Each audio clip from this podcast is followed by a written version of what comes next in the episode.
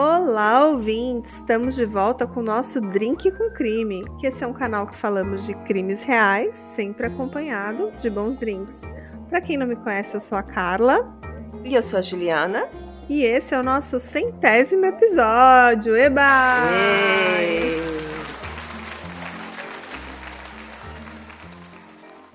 para comemorar o nosso episódio de número 100, a gente trouxe quem faz o nosso podcast acontecer, né? Quem, para quem ele existe, que são os nossos ouvintes. Então hoje tem mais um episódio de um drink com a gente e quem vai participar hoje é alguém que ouve a gente do outro lado do oceano, bem longe daqui, mas é uma brasileira que também, além de ser nossa ouvinte, também é nossa apoiadora. Então, assim, é muito especial ter ela aqui. Então, seja muito bem-vinda, Aniedia! Oi, meninas, tudo bom? Muito obrigada pelo convite de estar aqui. Vai ser muito legal poder ver e escutar vocês gravando. Ah, legal, que demais. Fala pra gente um pouquinho de você. Eu sei que eu fiquei um pouco decepcionada, porque você mora na Nova Zelândia. E eu sempre achei que tinha cangurus na Nova Zelândia. Verdade. Não, não. Aqui Não tem, tem. kiwi, mas não tem canguru. Ah, então. Eu acho que muita gente acha que tem, sabia? Assim, tipo assim. Ah, mas o kiwi é um pássaro, né? É um pássaro sem asa. É, é um pássaro bem fofinho, assim, marronzinho com É. biquinho fininho, né? Isso. É que como aqui não tinha predador, ele perdeu a asa, ele perdeu a habilidade de voar. Olha, Aí que interessante.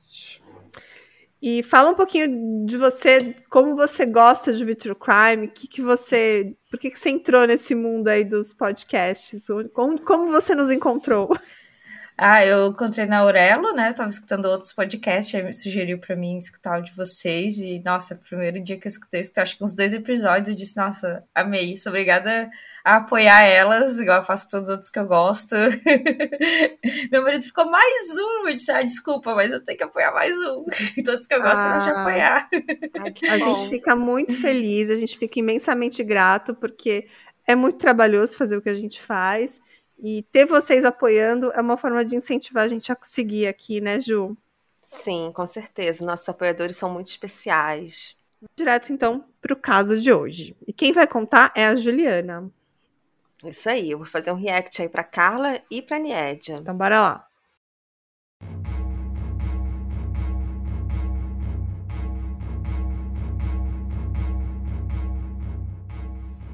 E o caso de hoje é sobre a mais nova inquilina do Corredor da Morte no Texas. Uma jovem de 29 anos que acabou de ser condenada à pena capital.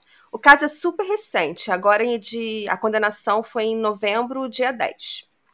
E o Texas é o estado mais punitivista dos Estados Unidos. Estado que mais executa condenados e mais executa mulheres. Então, receber a pena de morte no Texas é quase uma certeza de que a pessoa será executada. Não, e, gente, vamos fa- vamos fazer uma pausa, né? Todos os roteiros da Juliana é o quê? Mulher no corredor da morte. Eu adoro, adoro. Não, todos não, mas tem alguns. Então, e essa era uma super novidade. Eu falei assim, cara, eu tenho que contar esse caso ainda esse ano, porque Uhum. o Corredor da Morte no Texas, ele tem pouquíssimas mulheres. Tem mais de 200 homens e, e tinham só seis mulheres, agora sete. Então, isso assim, é uma Hum. super novidade. Falei, É um número cabalístico, sete. Sim. Então, vem com a gente para saber o que a Taylor Parker fez para receber o seu lugar no corredor da morte. Eita!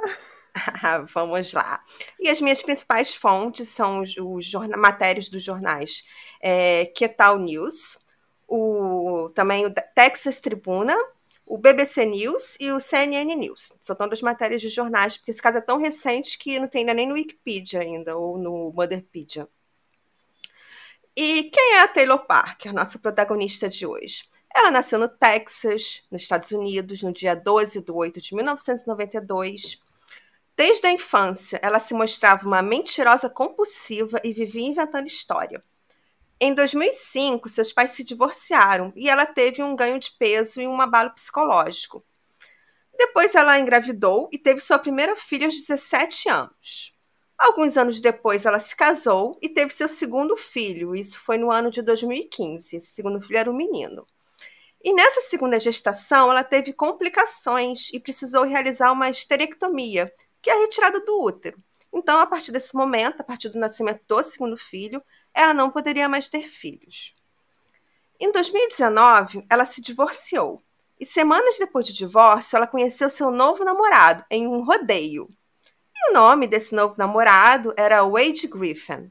O Wade ele tinha 27 anos, ele trabalhava como supervisor de uma empresa que fabricava material de construção. E ele era aquele típico americano do interior, sabe? Com estilo cowboy. E o sonho do Wade era ser fazendeiro e criador de gatos. No começo do namoro entre a Taylor e o Wade, tudo parecia perfeito. Tão perfeito que nada parecia ser verdade. Taylor era uma excelente cozinheira e adorava cozinhar para Wade, que estava muito feliz com isso.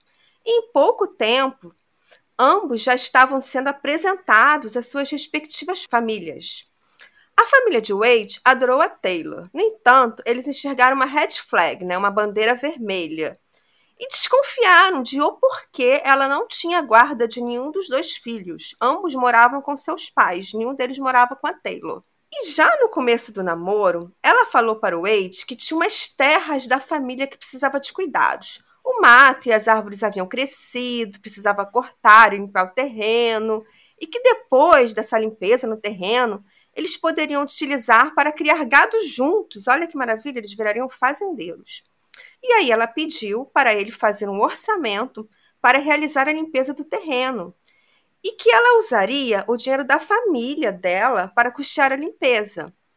Ele fez o orçamento e chamou um amigo dele chamado Juan para ajudar. O Juan seria bem remunerado pelo serviço, inclusive o Wade realizou ali o primeiro pagamento do Juan com o dinheiro dele, enquanto aguardava a liberação do dinheiro da família da Taylor. Só que a Taylor falou que a sua mãe Shona travou o dinheiro da família.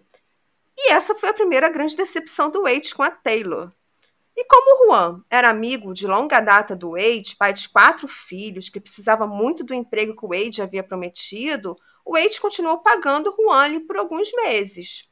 E isso abalou a relação do casal. Mas próximo ao balcão da cozinha que Taylor estava cozinhando, é, tinham coisas de bebê. E aí ele perguntou a ela: o que, que é isso, né? Umas coisinhas ali de bebê. Aí ela respondeu: eu fui ao médico e eu estou grávida.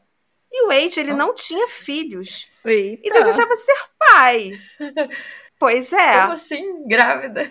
É, porque ela tinha feito uma esterectomia, né? Então, aí ela Sim. estava grávida. E ele, assim, ele queria muito ser pai, né? Ele não era pai, ele tinha o desejo de ter uma família. Hum. Então, como ele estava meio decepcionado com ela, porque ela tinha prometido um dinheiro lá das terras e o dinheiro não veio, aí ela ficou grávida e eles voltaram a ficar felizes, né? Olha o golpe, olha o golpe.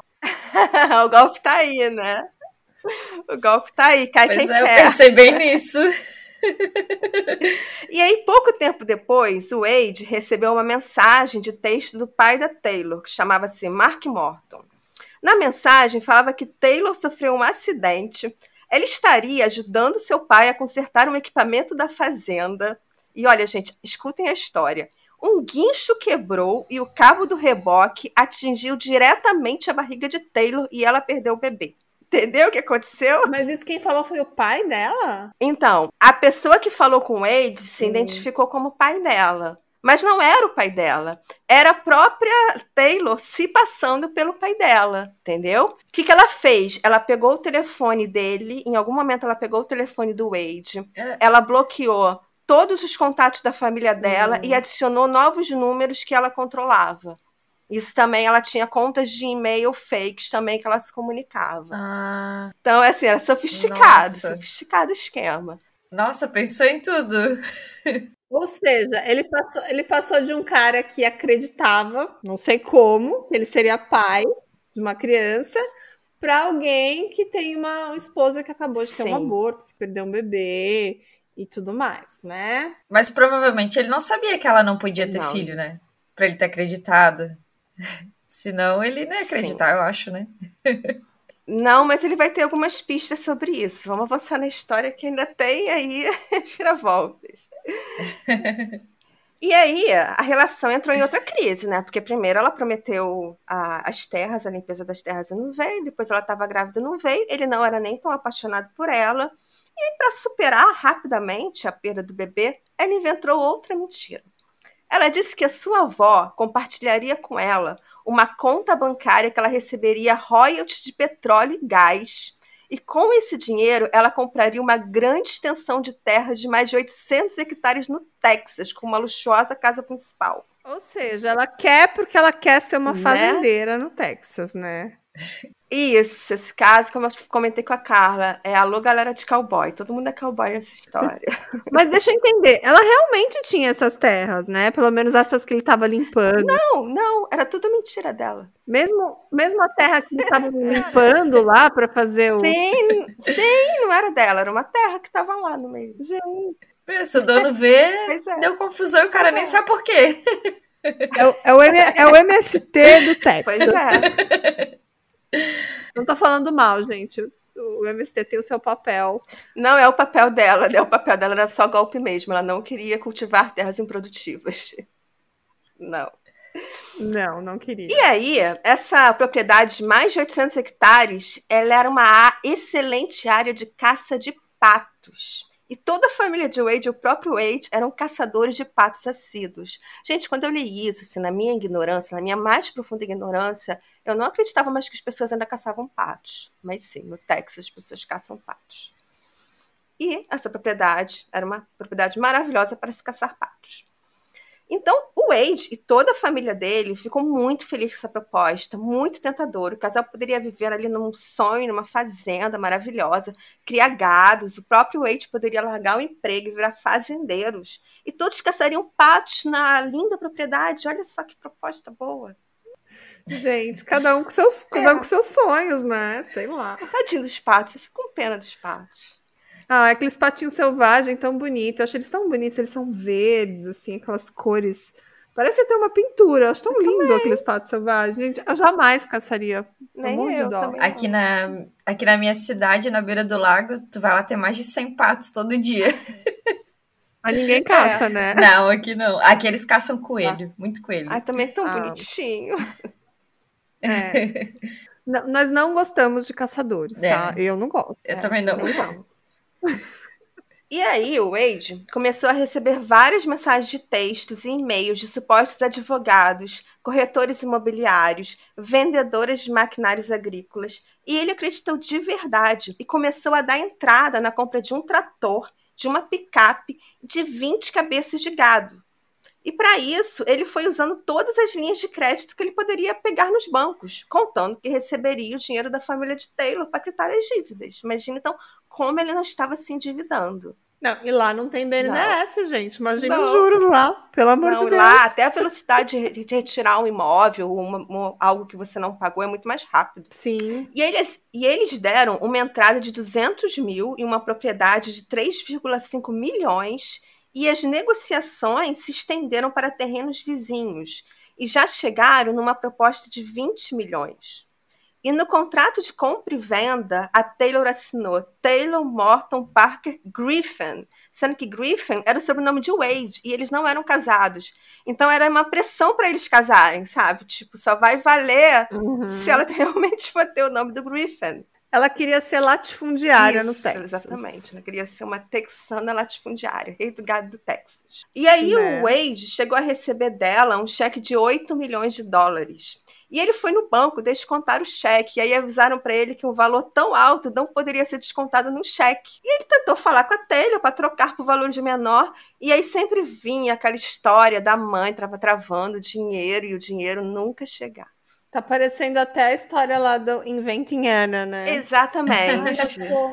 Ai, eu sou uma herdeira, é. milionária. Pois é. Quando eu vi essa história, eu pensei no golpista do Tinder, mas eu acho que a Ana ainda tem mais a ver agora com você. Dinheiro que nunca chega. Ai, meu pai não me libera nos meus milhões. Pois é. é.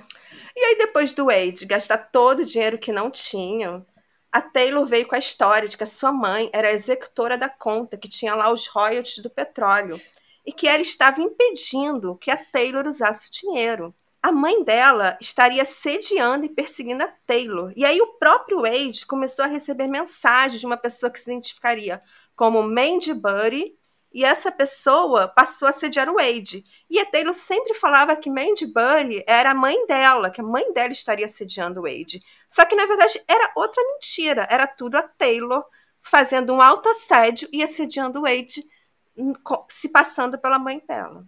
E ao mesmo tempo, o Wade também passou a receber mensagens que seriam da avó da Taylor que dizia: "É só casar que liberamos o dinheiro para você".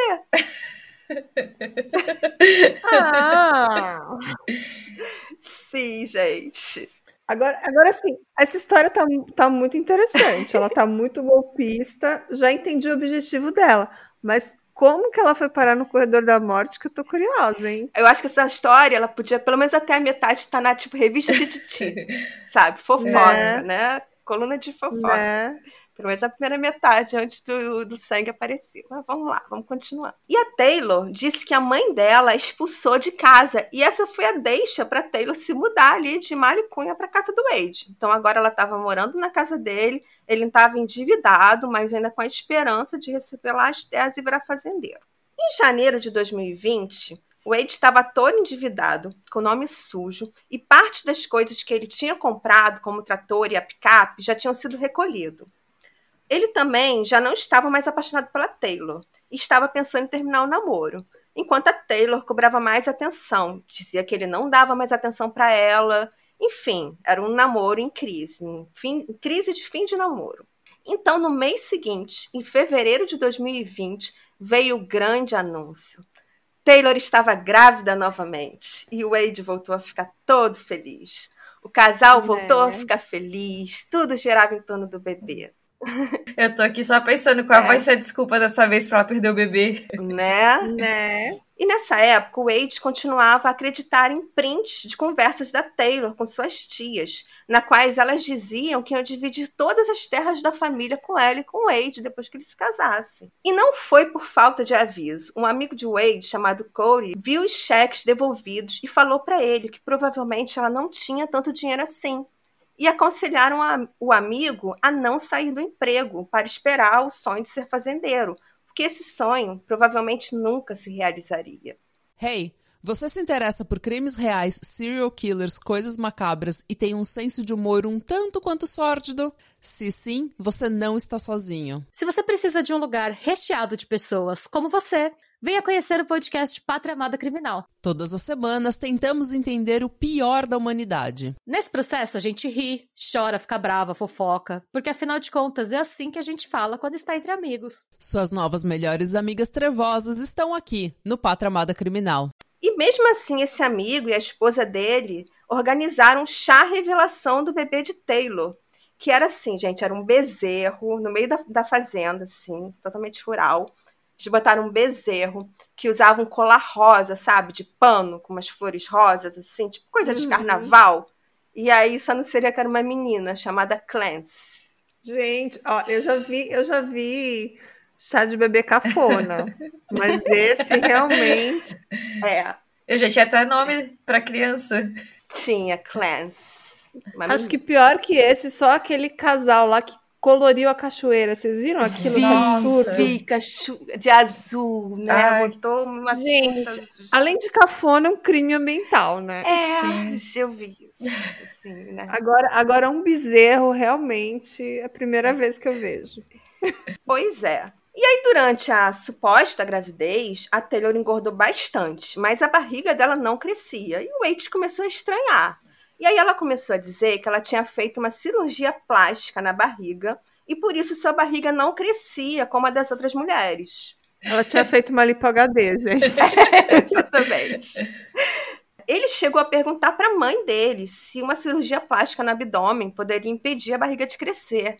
E a mãe dele disse que não, que não tinha nada a ver uma coisa com a outra. O Wade também começou a conversar com o chefe e com a esposa dele.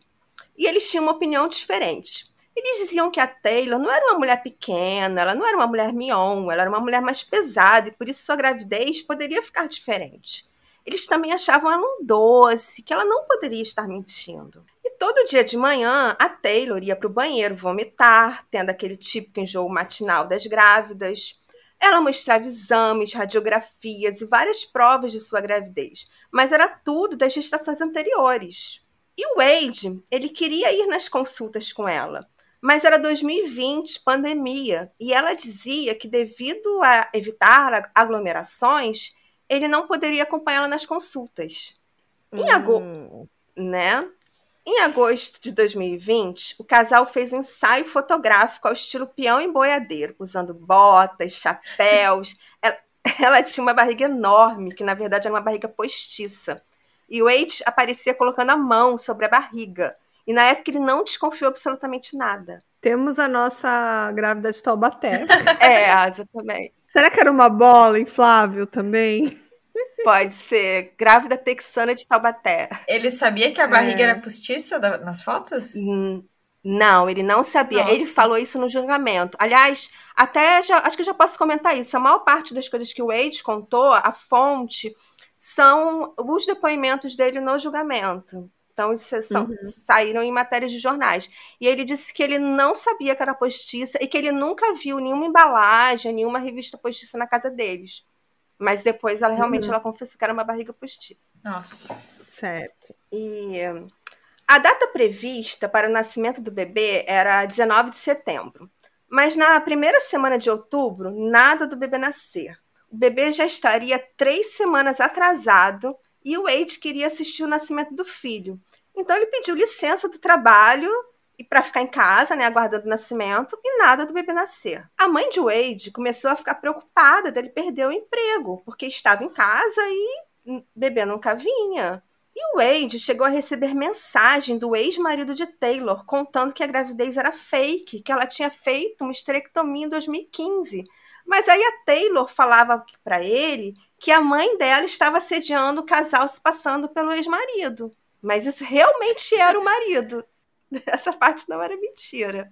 Como assim? Era o ex-marido, era ele Era. mesmo. Era, exatamente. Tipo assim, parça, corre que isso é furada. Exatamente. Ela tá te enganando. Ele não acreditou. Pois é. É, e aí quando ele ia falar com ela, ela dizia que era a mãe dele. A mãe dela, tipo, a mãe dela assediando, se passando pelo ex-marido.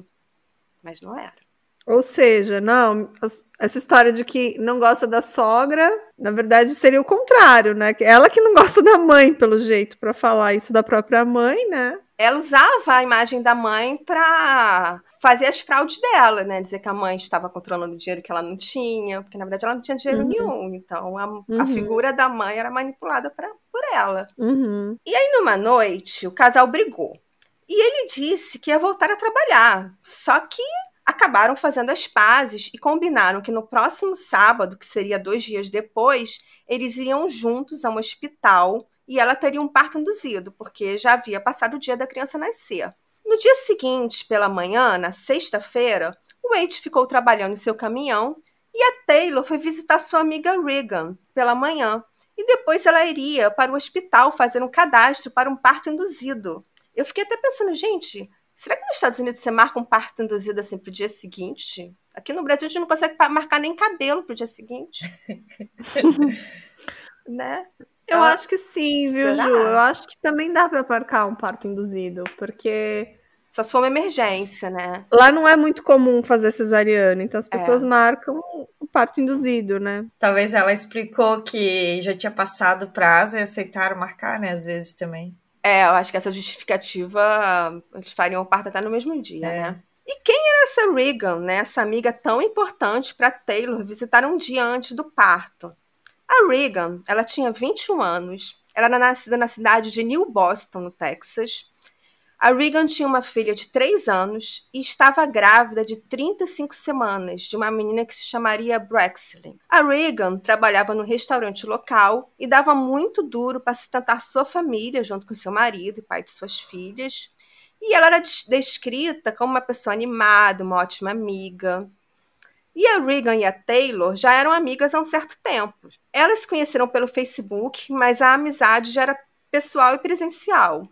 A Taylor, ela tinha um hobby de fotografia e ela inclusive havia tirado as fotos de casamento da Regan. E tem uma foto famosa desse caso que a filha de três anos da Regan está usando uma camisa que dizia: Meu, Minha mãe vai se casar com meu pai. E a Taylor também fez as fotos do book de gestante da Regan. E as duas ficaram muito amigas, né? Porque as duas estariam grávidas ao mesmo tempo.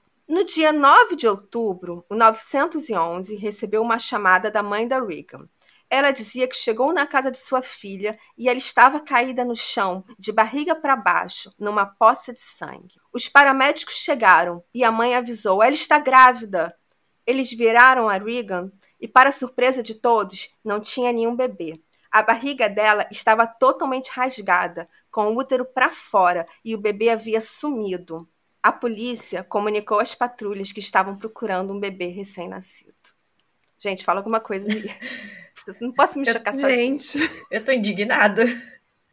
Nossa senhora. Eu fico imaginando eu grávida, quando eu tava grávida, se tivesse acontecido uma coisa assim. Meu Deus do céu. Não é? Não, mas a gente já contou alguns casos bem já, parecidos, já, gente. Já contamos, sim, já contamos. A gente já citou o caso da grávida de Canelinha, uhum. inclusive, que uhum. é um uhum. caso que, que tem algumas similaridades. E tem o caso famosíssimo, né? Qual que é, Ju? Lisa Montgomery. Lisa Montgomery. Tô super lembrando de Lisa sim, Montgomery aqui. Gente, sim, com certeza. E aí, menos de uma hora depois, lembrando que a polícia foi avisada de que eles buscavam um bebê recém-nascido, uma patrulha viu na estrada um carro em zigue-zague. Em seguida, o carro parou no acostamento. Aí o policial viu a Taylor sentada no banco do motorista fazendo ressuscitação num bebê recém-nascido. O bebê ainda estava ligado ao cordão umbilical e a placenta estava no meio das pernas da Taylor. Então parecia que o bebê estava saindo da Taylor. Ela disse hum. que tinha hum. tido parto no carro enquanto dirigia. Gente! Nossa. Na hora o policial acreditou, né? Imediatamente pediu ajuda e ela foi levada ao hospital. Chegando lá, ela foi examinada e os médicos concluíram que ela não tinha tido um parto, ela não havia estado grávida. Era tudo mentira. Chamaram a polícia. E ela foi presa em flagrante e o bebê Braxlin, que nasceu de forma criminosa e prematura aos sete meses e meio, não sobreviveu. Ah, tadinha. Gente, ou seja, ela matou a mãe e o filho também, porque a mãe Nossa, também morreu. Exatamente. Verdade. Ela matou a mãe e o filho. Foi um duplo homicídio. Caramba. Eu tava, no começo, achei que ia ser sobre o cara.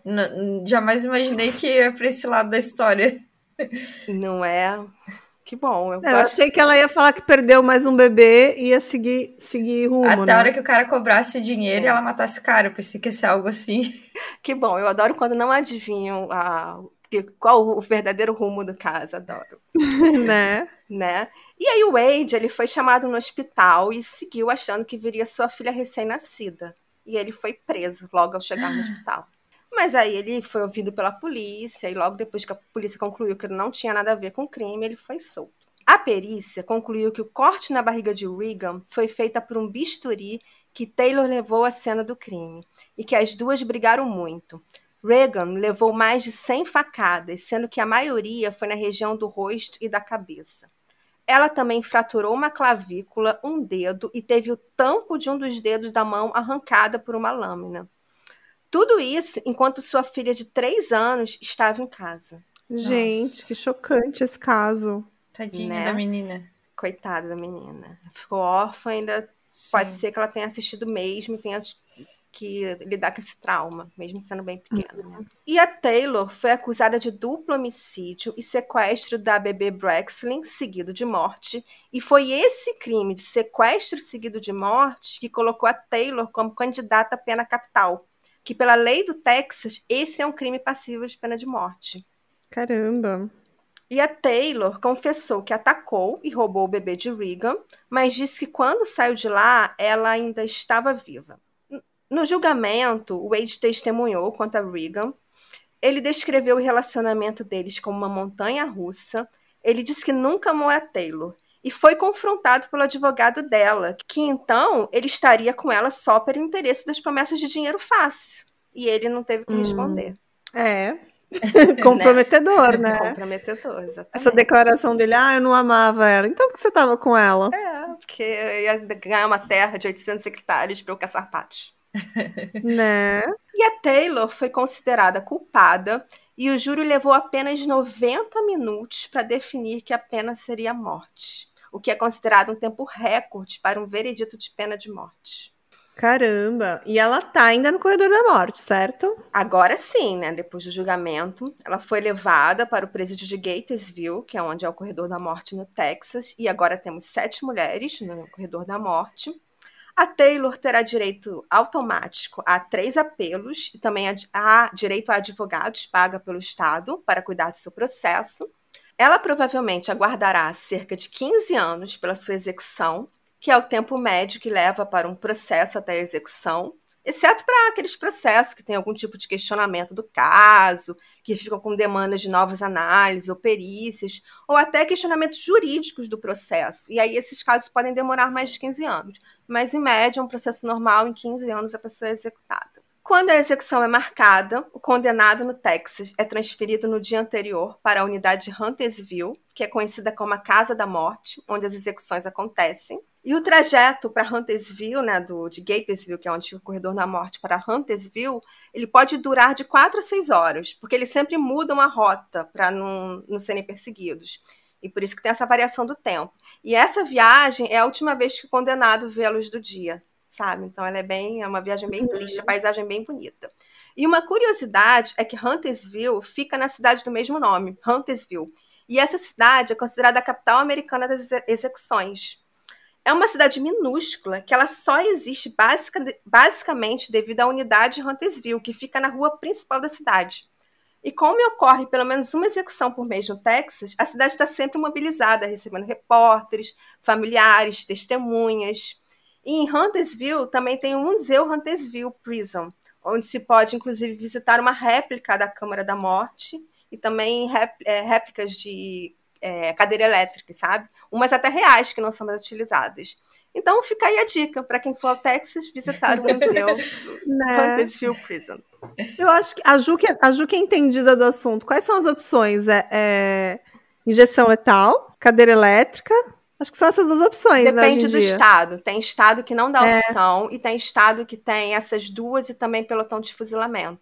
Caramba, Nossa. tem essa terceira opção ainda? Tem. Caramba. E aí, nos últimos anos, nos últimos anos mesmo, porque foi assim, há uns seis anos para cá, as indústrias farmacêuticas não estavam mais querendo entregar os medicamentos para injeção letal. E aí o, hum. os estados começaram a importar de alguns é, laboratórios, por exemplo, na Índia, alguns laboratórios que não, não seguem todas as, as normas de vigilância sanitária e que a qualidade é, do, do, do medicamento é questionável. Então, eles começaram a ter todo tipo de problema com execuções, execuções que davam erradas, que não eram concluídas, que o medicamento não funcionava, que o sedativo não funcionava, a pessoa não dormia. E aí, alguns estados voltaram a usar cadeira elétrica, que não era usada assim há muitos anos. Começaram a dar opção para os condenados escolherem a cadeira elétrica. A Juliana é a nossa especialista em execuções. é, isso porque é, eu sou contra a pena de morte, só que eu sempre me coloco no lugar das pessoas e eu fico imaginando que deve ser a pior situação do mundo você estar no corredor da morte esperando a execução. Não, e cá entre nós, ela tem o quê? 29, 30 anos. Sim. E ela vai ficar até os 45 anos aí, talvez, nessa, nessa enrolação. E aí apela, apela de novo, é. tem todo o gasto, tem todo um custo que existe ali por trás dessa máquina. E também, uma execução também custa caro, né? Custa. Não é uma coisa barata, né? Tem todo um aparato por trás, não é só você ir lá e dar um, um medicamento para essa pessoa, né? É, eu tenho assim, ainda não tenho uma opinião formada sobre sobre execução. Eu já fui muito a favor, já fui muito contra.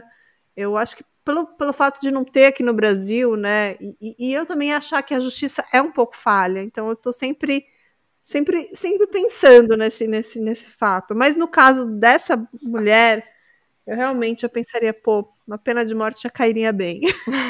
É. O que, que você acha, Ned? Pois é, eu também eu também normalmente sou contra, mas quando falou ali que matou a mãe, matou a criança, a menina viu a outra filhinha, nossa, eu pensei, essa merece, realmente, tá onde merece. E por um motivo muito fútil, né? Ela só queria manter um namoro, que era um namoro artificial, um cara que nem gostava de verdade dela. Tava com ela pelo dinheiro. É, é e talvez tentar sustentar as mentiras, né? Porque eram tantas nossa. mentiras, as mentiras de, de que ela ia receber um dinheiro. Acho que ela já estava tão enrolada, ela estava tentando de todas as formas segurar esse relacionamento para que essas mentiras não fossem à tona e talvez um filho ali ela seguraria mais um tempo. Mas uma hora essa bomba estourar, né? Pois é, você falou da Lisa Montgomery, né? Eu de forma alguma quero aliviar a barra da Lisa Montgomery, mas pelo menos eu acho que ela tinha um, uma justificativa para ela, que era um pouco mais digna, porque o ex-marido dela, ela sempre mentia que ela estava grávida, ela passou a vida inteira falando que ela estava grávida, e enquanto ela podia ter filho, ela passou de uma gravidez para outra.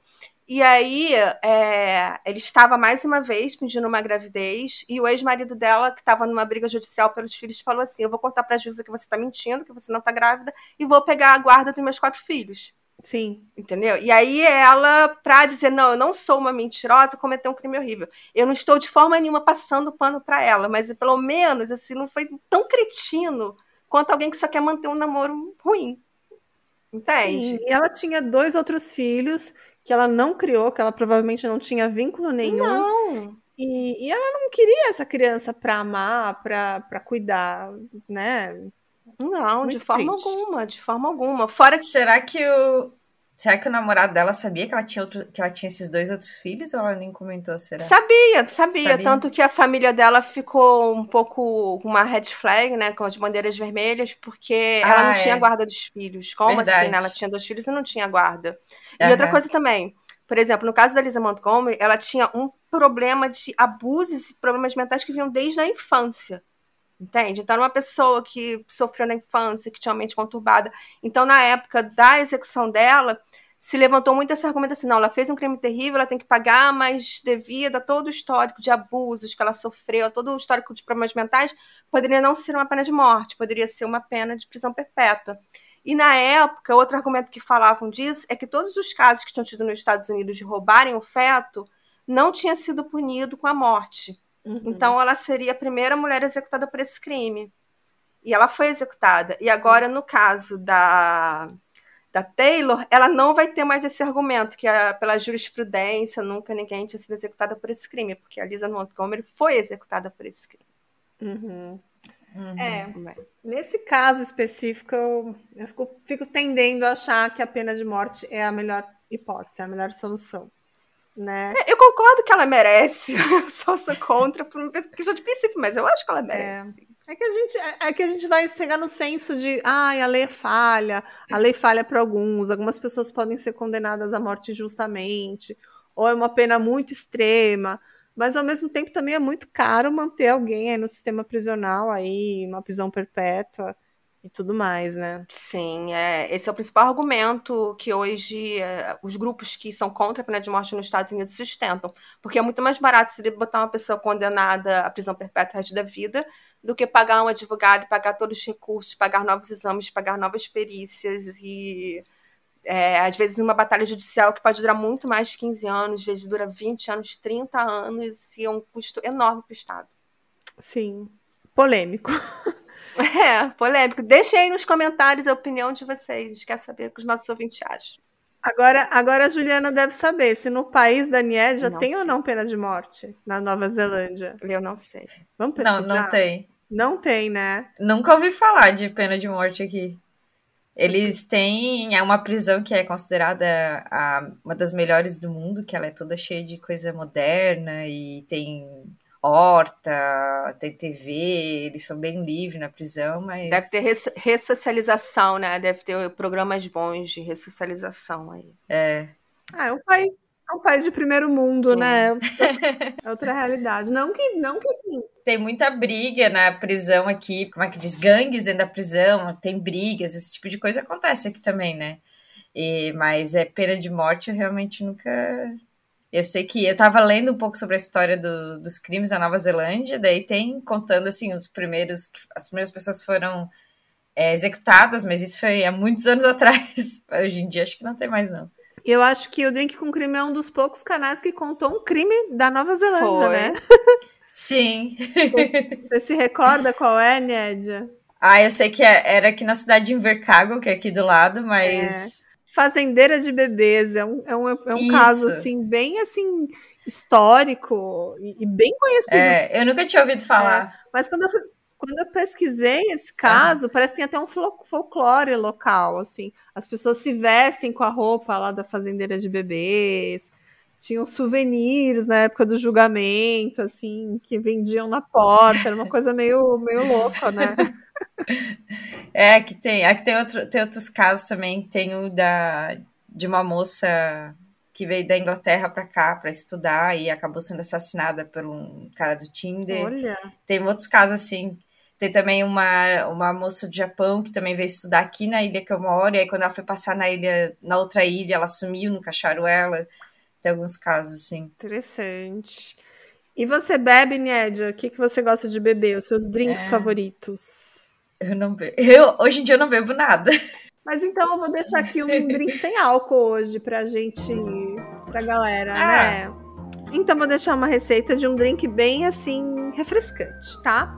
É um drink sem álcool com água tônica. Vocês vão precisar de suco de limão e alecrim, que é uma coisa que todo mundo tem em casa, uma lata de água tônica, um suco de um limão, um raminho de alecrim e gelo a gosto. E vocês podem usar stevia, algum adoçante. Vocês vão cortar o limão ao meio, tirar aquela parte branca, que é aquela parte que deixa assim um gostinho mais amargo. Vocês vão colocar o limão no liquidificador, bater, colocar gelo, 300 ml de água e o adoçante. Aí vocês batem bem e quando o suco estiver pronto, vocês coloquem ali em um copo até a metade, preenche o resto com água tônica e finaliza com as folhinhas de alecrim. Fica uma delícia. Então esse é o nosso drink de hoje. É uma delícia. Parece ser muito bom. Bom, né? Refrescante e gostoso. Eu adoro essas coisinhas assim com bolinhas. Eu adoro essas tônicas, adoro essas sodas italianas. E esse daí é um, é um drinkzinho bem gostoso também para tomar aí nessa tarde gostosa e quente. Carla, conta pra gente quando é que o drink com crime volta agora? Esse é o nosso centésimo episódio. Mas a pedidos, vamos fazer 101 episódios, Juliana. Ê, Saideira antes das, antes das férias?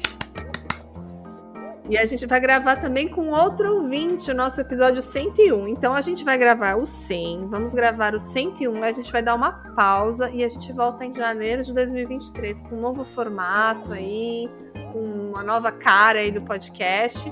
Mas eu aposto que todo mundo vai gostar e vai ter casos muito legais que a gente tá preparando, né, Ju?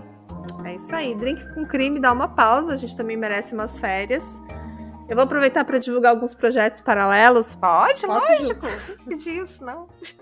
Então, vou aproveitar para informar todos os ouvintes que no dia 1 do 12, eu e a Daiane Polizel estamos é, lançando um podcast chamado Caso Lucas Terra, que é um caso que muita gente já conhece, né?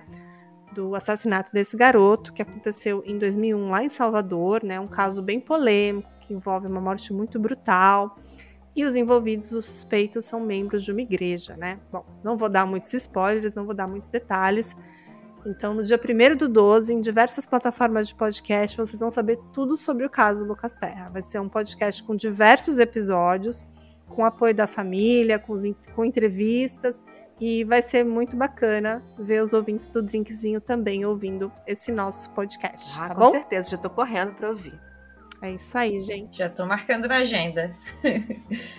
Dia 1 do 12, ao meio-dia, vão subir os novos episódios, os primeiros dois episódios, e depois toda semana vocês vão ter mais um desdobramento aí desse caso até assim o final. E é muito importante falar desse caso Lucas Terra, porque foi agendado o julgamento a júri popular de dois dos dois últimos envolvidos aí, dos dois últimos suspeitos, e vai ser em abril de 2023. Então a gente está acompanhando o caso até a data do julgamento. Então é muito importante que até lá a gente vai ter todo desenrolar e vai acompanhar também o julgamento. Então, é bem bacana, é bem assim é importante falar desse caso, que esse caso não deve ser esquecido. E 20 anos, né, é um longo tempo de sofrimento para a família para conseguir finalmente aí ter um, um, um, um pouco de justiça, né? Nossa, já faz 20 anos. 21 anos, na É verdade. triste. Mas, Niédia, adorei ter Triste. você aqui hoje. Foi um prazer. Adoramos. Obrigada pelo convite. É muito bom saber que o nosso drinkzinho aí tá no mundo todo, aí tem nossos ouvintes em todo lugar, em todo cantinho aparece alguém. E é muito bom ver que saber que você nos representa aí na Nova Sim. Zelândia. E que a gente te acompanha aí de, não sei, no seu dia a dia, na sua faxina, no seu, na sua rotina. É, tento compartilhar tudo para o pessoal do Brasil com- ver como é que é aqui. É igual também, né? Tem que fazer as coisas também. Uhum. E você, você faz o. Você costuma ouvir o nosso podcast em que momento? quando eu tô dirigindo pro emprego novo, ou quando eu tô limpando. Ontem eu tava limpando a casa, tava escutando. Legal. É, esses momentos, quando eu tô fazendo crochê, principalmente. Ah, eu também adoro. Adoro lavar uma louça ouvindo um true crime. é isso aí, gente. Então, vamos ficar por aqui. Então, a gente tem mais um episódio agora em 2022, o 101, que também é um caso muito, muito, muito triste. Esse realmente me pegou, assim, na hora que eu tava escrevendo o roteiro. Tem um desfecho muito triste. E a gente também vai gravar como ouvinte. Então, é muito especial quando vocês podem participar. E no ano que vem a gente também vai manter. Sempre vai ter um drink com a gente para a gente poder interagir com os nossos ouvintes. E quem quiser também participar, só mandar um direct pra gente lá no nosso Instagram, que é no arroba drink com crime. Isso aí.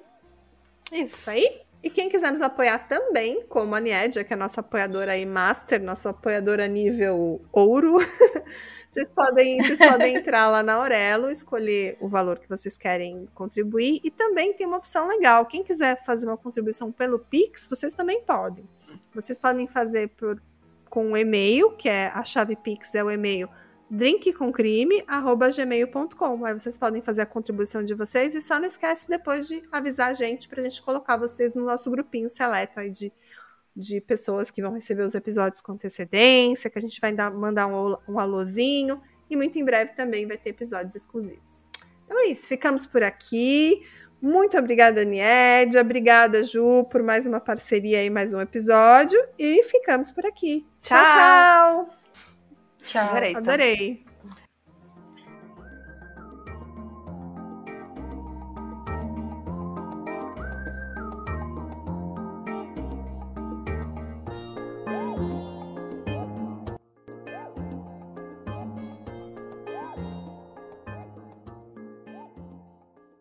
Hey, você se interessa por crimes reais, serial killers, coisas macabras e tem um senso de humor um tanto quanto sórdido? Se sim, você não está sozinho. Se você precisa de um lugar recheado de pessoas como você, venha conhecer o podcast Pátria Amada Criminal. Todas as semanas tentamos entender o pior da humanidade. Nesse processo, a gente ri, chora, fica brava, fofoca, porque afinal de contas é assim que a gente fala quando está entre amigos. Suas novas melhores amigas trevosas estão aqui no Pátria Amada Criminal.